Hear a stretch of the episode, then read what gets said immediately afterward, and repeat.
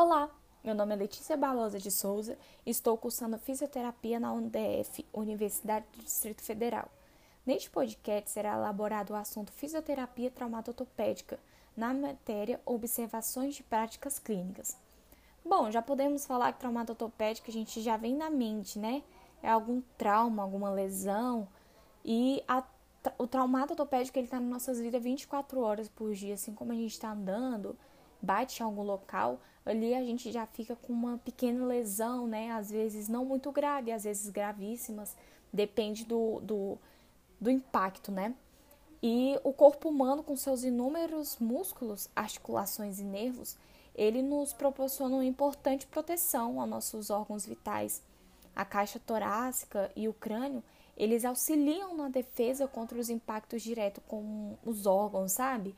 É, incluindo o coração, os pulmões e o cérebro. E ainda assim o nosso corpo ele continua sendo um receptáculo frágil, né?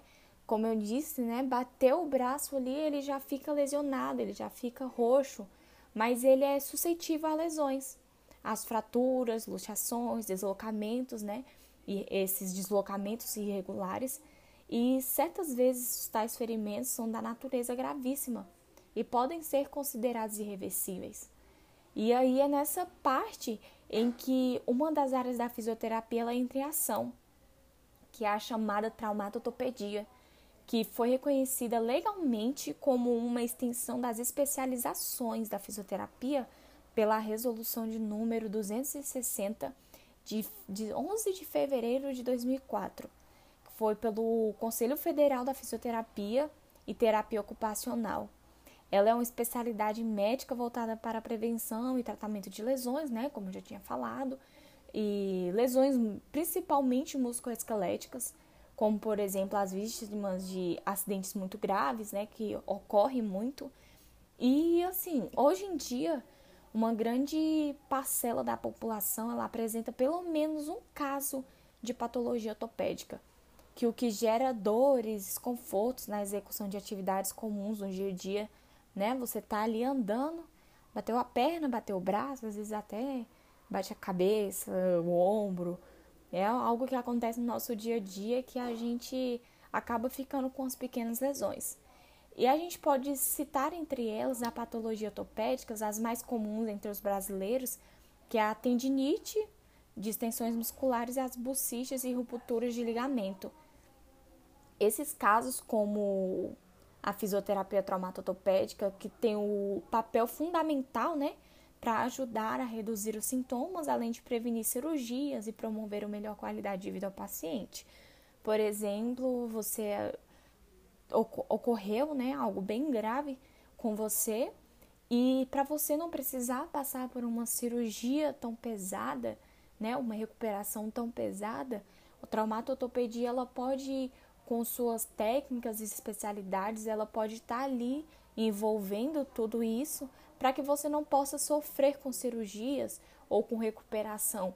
E mesmo com cirurgia, né, os casos que não tem como deixar de passar uma cirurgia, ali tem como pós-cirúrgicos, né, tem toda uma técnica ali para a recuperação do paciente ser 100%, né, e aí a gente tem alguns dos principais recursos que podem ser utilizados na fisioterapia traumatopédica, que são os recursos de eletrotermafototerápicos, que eles estimulam, né, é a elétrica transcutânea, que é a estimulação elétrica neuromuscular, que é de laser, ondas curtas, infravermelhos, ultrassom.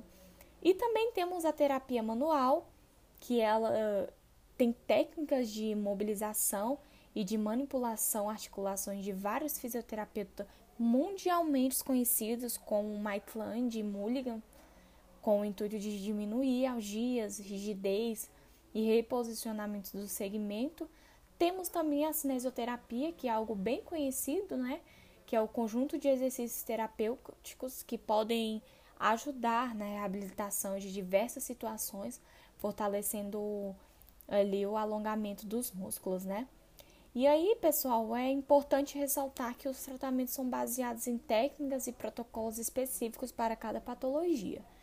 Ali a gente tem técnicos especiais né? Fisioterapeutas excelentes na área que sabem o que estão fazendo, né? E a fisioterapia traumatopédica, ela promove e incentiva o cuidar da saúde. E por meio de processo de habilitação, é, faz com que o paciente possa retomar a sua vida normal o mais rápido possível.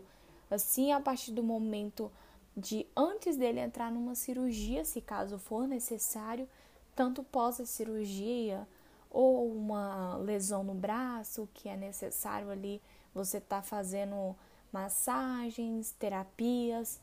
É, então é isso, gente. Espero que vocês tenham gostado. Foi feito com muito carinho. E é isso. Muito obrigada.